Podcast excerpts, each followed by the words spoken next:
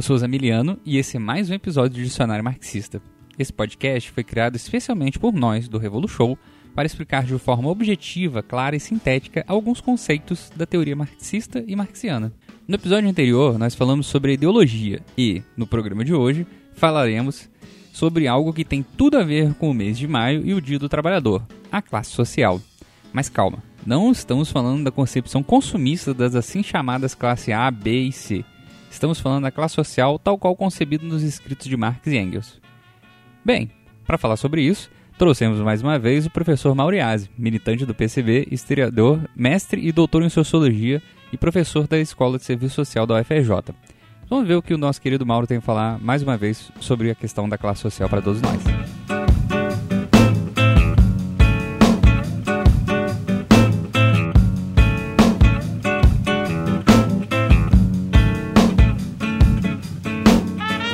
Classes sociais é um, um, conceito central na obra de Marx. Né?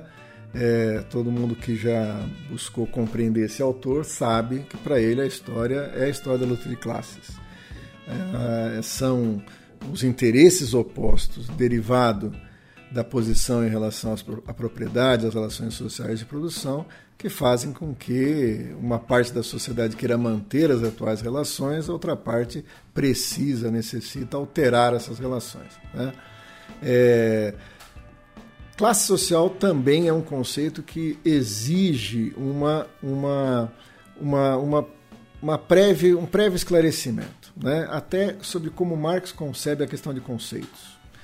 Ah, muito diferente do positivismo, né? O conceito não é algo que emerge uma vez construído é eterno para sempre. Né? O conceito está em movimento. A dialética marxista não é apenas captar o movimento das coisas. Né? Para captar o movimento real das coisas, suas contradições, seus saltos de qualidade, os próprios conceitos estão envolvidos nesse movimento. Eles se negam, se aproximam, se distanciam, se transformam. Não é? Então, quem quiser achar um conceito de classe social em Marx, vai acabar errando, vai achar uma definição no momento da obra e mais para frente vai achar outra.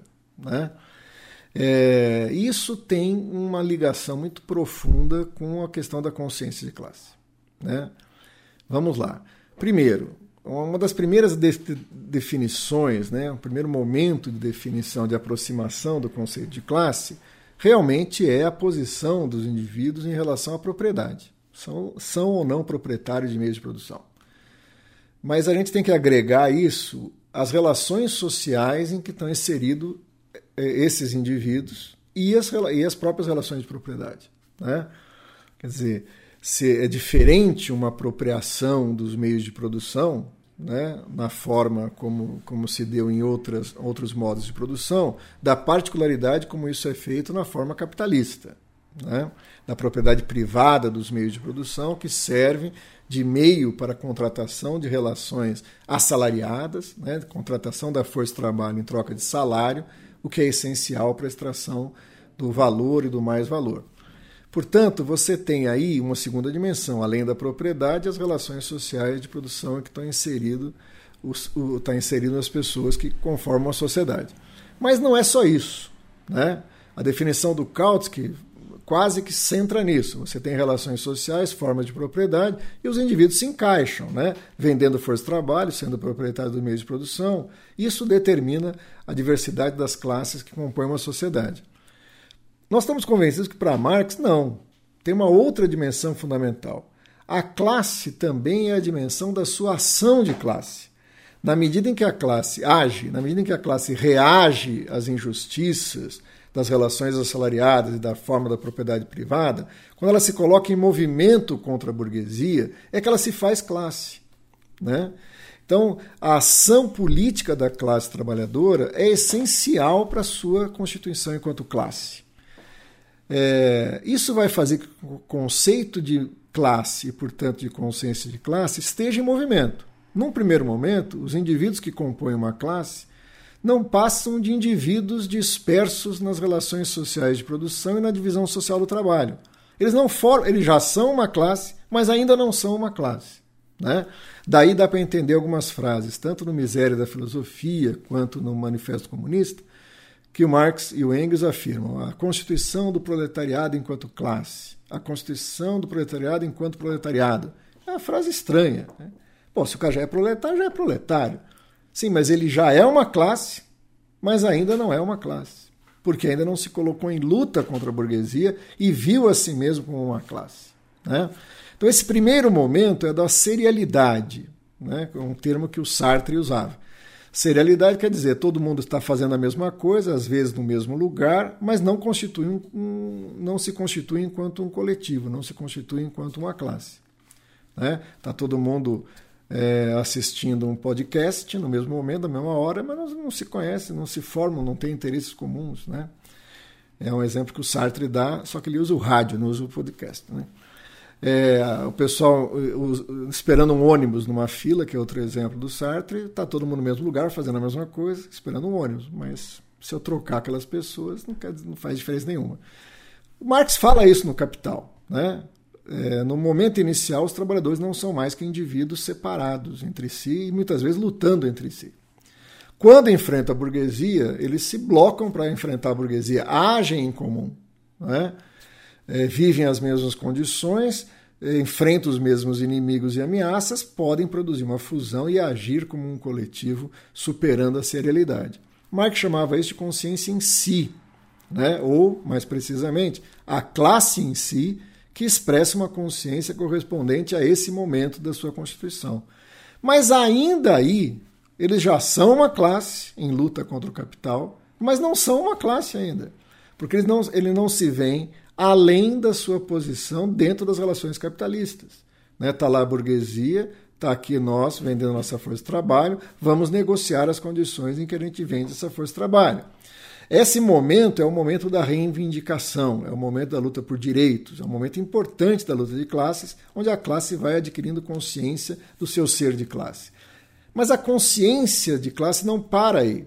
A consciência de classe bate num impasse, numa contradição que precisa ser superada. Né? Por mais que nós negociemos as condições de existência e de trabalho com, com, com, com a ordem capitalista e o seu representante, que é a burguesia, nós ainda estaremos negociando as condições em que vendemos nossa força de trabalho, em que produzimos a riqueza que vai ser apropriada privadamente por outra classe. O impasse dessas constatações é que leva, em certas condições históricas, né, a possibilidade de superar a ordem capitalista e constituir uma nova ordem. Isso seria um segundo momento da consciência de classe e da própria classe, que seria a transformação da classe em si para a classe para si. Né? É, essa, essa, essa, essa passagem, esse movimento, portanto, tem, assim, grosseiramente aqui, três momentos, que corresponde a três momentos do ser da classe, e que se expressa em três momentos da consciência de classe. Né? Isso gera uma série de constatações inquietantes para a gente. Por quê? Primeiro, porque o primeiro momento é o momento da alienação, é o momento da reificação, é o momento em que a consciência dos trabalhadores é a consciência da sociedade onde eles estão, é a consciência da burguesia. Os trabalhadores pensam, agem, vivem, procuram resolver seus problemas com os valores, representações, juízos que compõem as ideias da classe dominante. Portanto, eles estão submetidos à ideologia. Né? A luta de classes permite uma fissura nessa, nessa validade dessas representações. Né? Quer dizer, a vida muda, a, a forma de ação, de reagir às injustiças, cria um patamar material que faz com que os valores, ideias, representações que constituem a ideologia dominante entrem em crise percam a correspondência, abrindo espaço para novos valores, novos juízos, né, que vão sendo constituídos com uma consciência da classe trabalhadora contra a ideologia da classe dominante. É, isso faz com que a gente possa entender alguns dos problemas que a gente está vivendo hoje. Né? A constituição da classe enquanto classe, ela não é apenas uma linha que acende, né? Da consciência imediata alienada, reificada para a consciência de classe para si. Na medida em que ela está ligada ao ser da classe, se essa classe se desconstrói, se ela sofre uma derrota, por exemplo, ela pode voltar atrás, ela pode fragmentar a unidade conseguida e voltar à serialidade. Né? Então, se você pega a história do Brasil, não seria fácil a história, né? Quer dizer, era um bando alienado que enfrenta uma situação histórica, se junta, age como classe, derrota a burguesia, e aí somos felizes para sempre. Sobe as letrinhas, né? E acaba o filme. Não, né? Quer dizer, no Brasil você tem um auge, um ascenso da luta de classes na década de, de 60, que é interrompida pelo golpe. Né? Uma vez interrompida pelo golpe, é, a classe se desconstrói. Nós passamos um período onde volta um predomínio da consciência reificada, do, da, da subordinação à ideologia burguesa. Tem um ascenso da luta de classe no final dos anos 70, um novo ciclo da luta de classe, uma nova constituição na classe em si, né, em germe, em potencial, apontando para uma consciência revolucionária que é interrompida, né, seja pela, pelo governo de conciliação de classes no ciclo PT, seja pela sua interrupção para alternativas mais descaradamente conservadoras como o governo atual. Isso produz na classe uma desconstrução e, portanto, se expressa na consciência. Né? Há um descompasso entre a consciência imediata das massas a consciência imediata dos trabalhadores e aquilo que ela conseguiu produzir numa vanguarda, numa direção política, num período. É necessário buscar novamente as mediações. É? Portanto, a consciência de classe é uma expressão ideal do ser da classe. Infelizmente, para o bem ou para o mal, né? ela não é um produto, né, como as pessoas costumam imaginar, da propaganda política, da educação. Né? Isso, lógico, que são instrumentos importantes na luta de classe. Mas ela não produz né, uma guinada da alienação para a consciência em si, e muito menos uma transformação da consciência em si para a consciência para si. O outro o aspecto que diz respeito exatamente a essa passagem é o papel da direção política, o papel das forças políticas. Enquanto a vida, suas contradições, seus problemas, né, são essenciais na transformação daquele momento da serialidade inicial para a consciência em si, é impossível que a vida por si só leve aquela passagem para a consciência para si. Aí é essencial a interveniência de um fator subjetivo, de um fator político, organizativo, né? Que envolve a ação sindical, a ação partidária, a formação política, a apreensão dos elementos do marxismo. Como dizia o Lenin, porque sem uma consciência teórica, sem uma teoria revolucionária, não é revolução. Não é possível que a classe como um todo, né, pela sua própria vivência, vai tendo insights e percebendo, ah, então é assim que é o capitalismo. Puxa, então que tal se a gente fizesse uma transição socialista? Né?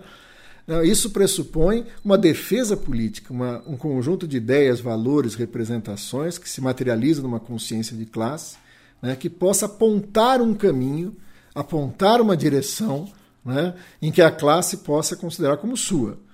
Essa é a equação difícil. Né? Não é a vanguarda e a direção que pode fazer isso sem a classe, é impossível, mas também a classe, né, por si só e pelo seu espontaneísmo da sua luta, dificilmente chega a essas constatações, como a gente pode ver em períodos históricos dramáticos, onde a classe está em luta, muitas vezes em conflagração aberta contra o domínio da classe dominante, e essa situação potencialmente revolucionária se desfaz rapidamente para uma forma ainda de dominação. Né? Se a gente pegar aquela situação dramática da Argentina, né, que derrubou uma série de governos num intervalo muito curto, para ser seguida por um reforço do peronismo. Né? Ou, ou mesmo em situações da própria Revolução Russa, em 1905, em situações anteriores a 1917. Portanto, a consciência de classe e a classe são dois conceitos que nos acompanham de perto num dilema que é a transformação do mundo: papel objetivo, papel subjetivo dos elementos que compõem a transformação revolucionária. No Brasil, isso tem uma história particular, né? É, que aí a gente pode discutir em outro momento. Quer dizer, como que a sociologia política, como que o marxismo compreendeu esse momento de evolução da classe como é que isso se expressou em diferentes momentos da constituição da consciência de classe dos trabalhadores brasileiros. Então é isso, galera. Se você quiser se aprofundar um pouco mais sobre o assunto, você pode ler as indicações que nós deixamos aí no nosso post, né, em www.revolution.com, caso você tenha vindo é, do feed. Mais uma vez, é, gostaríamos de agradecer a todas as pessoas que tornaram esse programa possível de ser feito graças às suas contribuições individuais de apadrinhamento. Seja você também uma dessas pessoas e concorra ao sorteio de livros a partir de R$ reais por mês. em www.padrim.com.br barra Revolution. Espero ver vocês no próximo programa. Tchau, tchau. Half-Death.